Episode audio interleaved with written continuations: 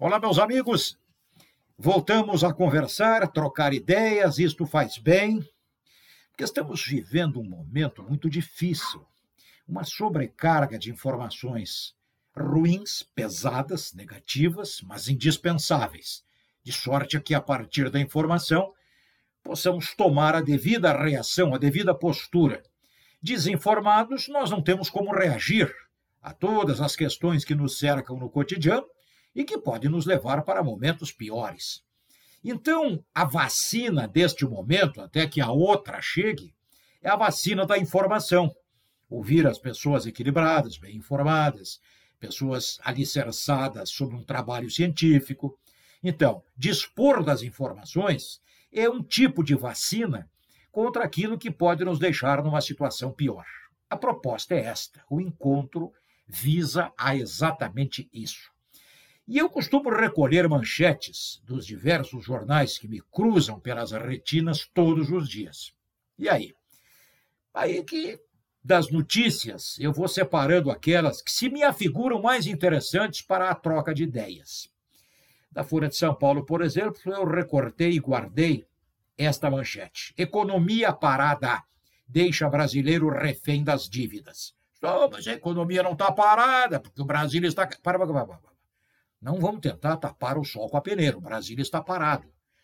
Todos os demais países já estão com a vacina na gaveta. As pessoas já estão levantando aquela parte lateral da blusa ou da camisa para receber a agulhada da vacina. E nós aqui não temos a mínima ideia. Bom, enfim, estamos parados, atolados, e a economia parada deixa brasileiro refém das dívidas. Até aí nada, mas eu quero aproveitar a manchete, e é por isso que eu guardo este tipo de manchete, para que nós pensemos sobre nós mesmos. Economia parada, o que significa isso? Economia parada. Poucos empregos, salário até agora reduzido para milhões e milhões de brasileiros, outros tantos desempregados e outros que serão desempregados nas próximas semanas. Com certeza absoluta. Mas não é aquela demissão que ocorre naturalmente, não vai ser um grupo, vai ser uma avalanche de demissões sob o argumento de que a economia está ruim. E muitas empresas vão se valer disso para demitir pessoas e tirar o couro das que ficarem. Isto faz parte do capitalismo. Isto é histórico. As pessoas se agarram a um pretexto, a crise, para justificar certas medidas administrativas. E aí o sujeito aceita ou não aceita. Mas eu costumo dizer o seguinte: ninguém é obrigado a fazer o que faz, nem aceitar o salário que é oferecido. Ah, mas eu não tenho como, não sei o quê. Bom, então aí entra uma outra questão. Todos nós somos produtos sociais, produtos.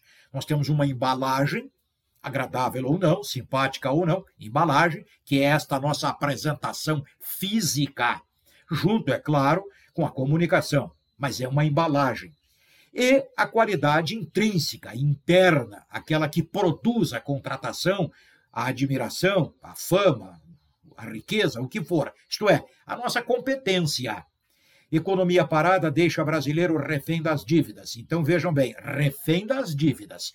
Há dois tipos de dívidas: aquelas absolutamente inescapáveis, por exemplo, um problema de doença na família.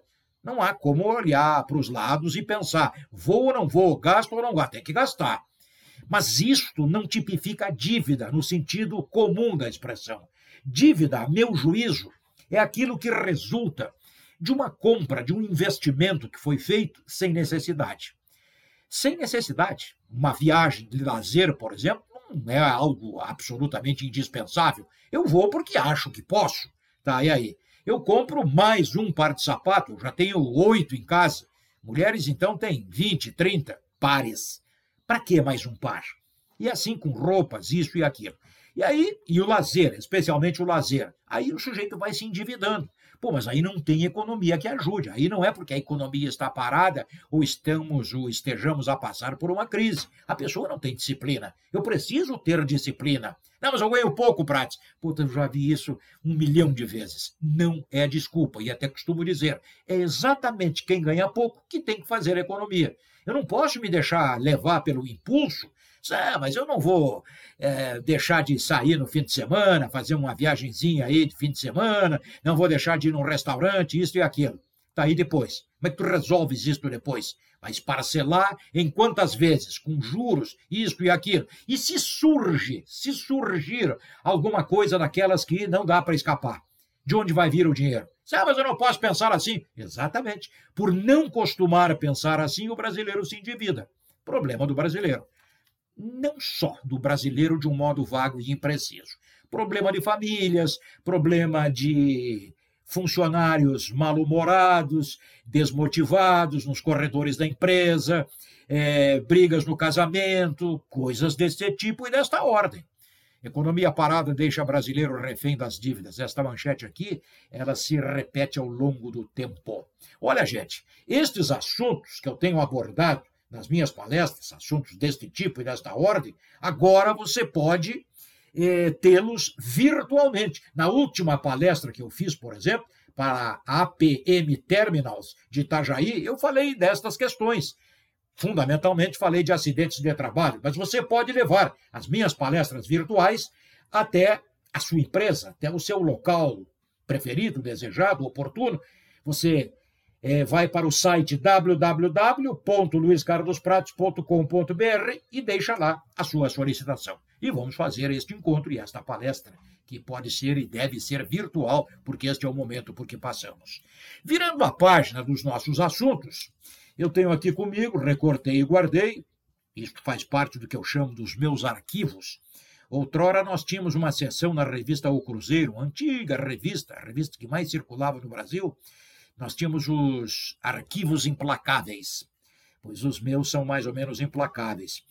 Nas palestras, por exemplo, estou falando sobre determinado assunto e eu faço aquela questão de ordem retórica. Ah, mas tu está inventando isso aí. Não, está aqui, ó. Está aqui a prova. Aí eu mostro o documento uma pesquisa do IBGE, da Fundação Getúlio Vargas, de quem quer que seja. Eu gosto de ter a prova comigo, a prova dos autos, porque senão alguém pode pensar que eu estou inventando para justificar o meu argumento. E aí, desta reportagem, a manchete é o lado bom da ansiedade. O que é ansiedade? ansiedade parece ser algo mais ou menos natural e inconsequente na saúde das pessoas. Não, não. Não tem nada de inconsequente. A ansiedade mata. Do acumulado da vida, ela vai provocar problemas cardíacos, hepáticos, pulmonares, de todo tipo, porque ela produz eh, uma sobrecarga de hormônios, os chamados hormônios de fuga e luta. Estes hormônios entram na corrente sanguínea numa quantidade indevida, porque nós somos bichos, bichos de caverna. Só que agora estamos civilizados, entre aspas, civilizados. O bicho de caverna é um bicho que precisa se proteger dos predadores. Mas sim, mas nós não temos mais predadores animais para nos atacar como os homens e as mulheres primitivas das cavernas milenares. Pois é, mas nós temos os predadores urbanos, os nossos os nossos perigos sociais, reais ou imaginários. Aí é que está a grande questão. Eu posso ver um colega de trabalho como um grande adversário, como um cara que não é confiável. Mas isto é uma irrealidade. Eu criei esta irrealidade ao meio das minhas inseguranças existenciais. Bueno, e aí? A ansiedade é medo. Mas é medo diferente do medo propriamente dito. O medo propriamente dito, já falei disso aqui, é algo objetivo. Eu tenho medo de cachorro. Eu tenho duas possibilidades. Ou eu enfrento o cachorro que me assusta, ou eu fujo do cachorro. É aquela coisa do é, fight or flee dos americanos, lute ou fuga. Fuga e luta, nós também uh, temos essa, essa proposta existencial. Tá, e aí? Então, o medo é o objetivo. A ansiedade não. A ansiedade é vaga, é imprecisa. Eu me sinto inseguro, eu não sei, eu acho que alguma coisa está para acontecer, mas eu não sei exatamente. Eu não sei se aquilo que o cara me disse ele vai levar adiante ou não, e eu estou inseguro, estou com medo. E aí eu pego a reportagem, lá pelas tantas eu leio o seguinte, porque a manchete diz o lado bom da ansiedade. Claro, tudo que é ruim, alguma coisa boa deve existir lá no fundão. Ah, se procurarmos bem, vamos achar. E aí? Então, o artigo dizia que a ansiedade é capaz de produzir resultados benéficos, porque nos pressiona, impulsiona e estimula para a ação. Por meio da ansiedade, é, aprimoramos a atenção, a concentração, a criatividade e até mesmo a memória. Ela nos ajuda a resolver problemas, nos auxilia a estarmos alertas e nos estimula a agir. Claro, quando eu estou com medo, eu olho para os dois lados. Quando eu estou com medo, eu fecho a janela, eu fecho a porta, eu olho debaixo da cama. Isto pode tipificar uma neurose, mas lá pelas tantas, me prove que não é uma medida de segurança.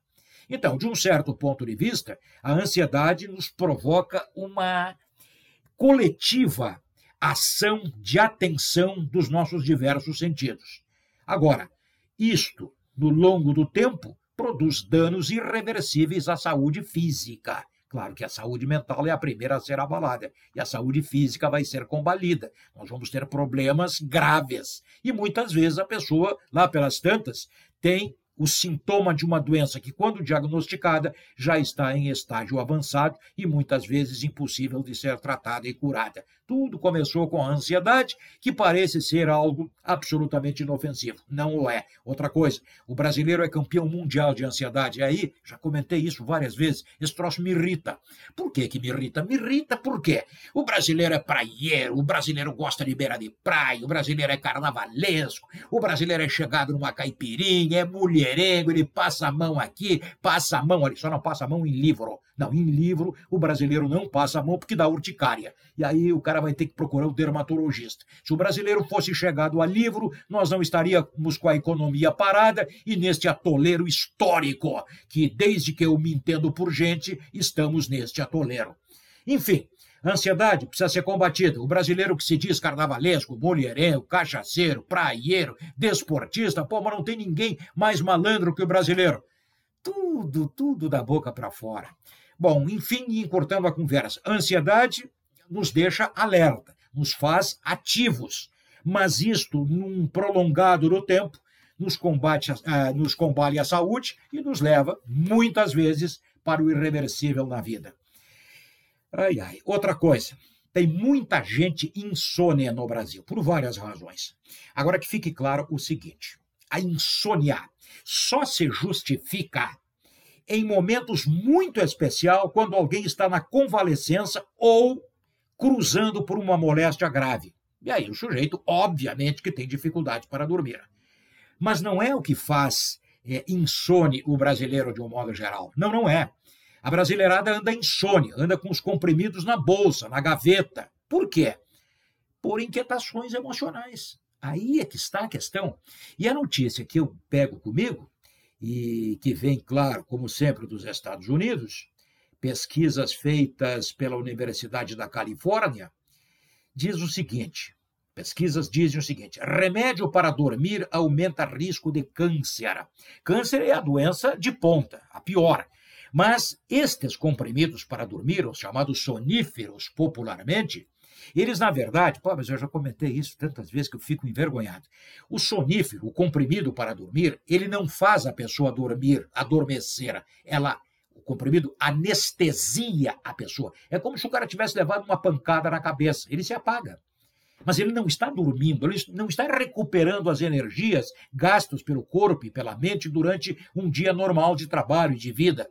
O sujeito à noite vira para cá, vira para lá, não dorme, toma o remédio, toma o comprimido e se apaga. Se apaga. No outro dia ele acorda, mas ele acorda e lá pelas tantas, ai, dor no corpo, estou cansado, ai, parece que eu não dormi. Não, não dormiste. Tu tomaste um sonífero. E este sonífero, dentre os muitos males de risco, está o câncer. Aumenta a possibilidade do câncer. São pesquisadores americanos que estão a dizer isso aí. Mas eu sei que há muito médico apressado, amigo, bondoso, vírgula, incompetente, irresponsável, que isto não se faz, que receita facilmente um comprimido para dormir, porque a pessoa é um paciente antigo, é um amigão, é isto ou aquilo. Negativo, mas vai te coçar numa tuna. Se alguém me procurar e eu tiver o poder de dar a receita, e é um amigão, é uma pessoa, tal, tal, tal, senta aí um pouquinho. Me conta a tua vida. Ah, não sei, me conta a tua vida. O sujeito conta três ou quatro frases, abre a boca para três ou quatro frases e se revelou. Ali está a causa da insônia. Eu não posso dormir com um fantasma me fustigando o subconsciente, mas claro que não posso. Ai, ai, mas adianta dizer? Mas claro que não. É... Aqui, sobre a ansiedade, ainda tem um trecho que diz assim: em uma sociedade digitalizada, onde a informação percorre o mundo inteiro rapidamente pela internet, onde com, uma sim, com um simples clique no computador ou celular é possível se comunicar com outras pessoas, realizar pagamentos e obter informações diversas em muito pouco tempo, não existe espaço para a lentidão, para a vagareza.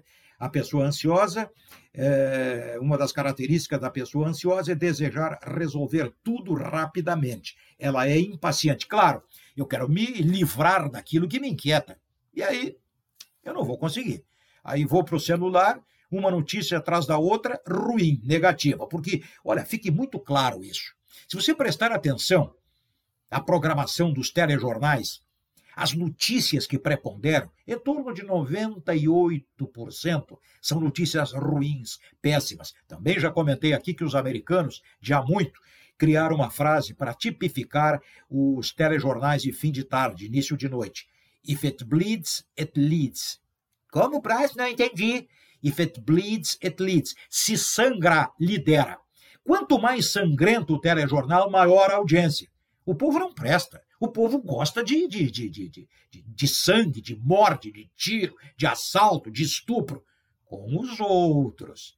Haja vista que o Titanic, por exemplo, foi o filme campeão de bilheteria, todo mundo que saiu de casa para ver o filme Titanic sabia da história. Um navio que saiu com 3 mil pessoas, não sei mais o que, para papá, lá no meio da noite bateu num iceberg, morreu duas mil e morreram duas mil e tantas pessoas, um pouco menos, mais ou menos isso. O cara saiu de casa sabendo da história do filme, como é que terminava o filme. Mas ele foi ver. Por quê? Porque sentado, comendo pipoca, naquele escurinho do cinema, vendo os outros morrendo no meio de um oceano gelado, de madrugada e tal. Bah, mas isso é gratificante. Bah, mas isso aí é bom para burro. Bah, mas vou ver esse filme de novo. Esse é o ser humano. O ser humano não presta. E os telejornais fazem o quê? Atendem à vontade das pessoas. Mas preste atenção. Preste atenção. O telejornal passa o tempo inteiro com notícias ruins.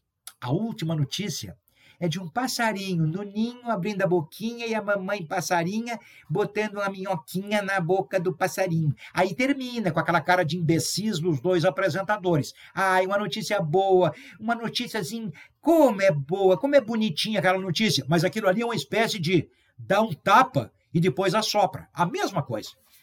A enganar outros, mas não a mim. Pô, eu sou da área, gente fina. Para um pouquinho. Ah, para um pouquinho. Bom, estou começando a me irritar e eu não devo.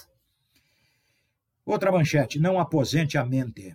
Exercitar o cérebro com as mais variadas atividades ajuda o idoso a manter mais distante a ameaça de demências.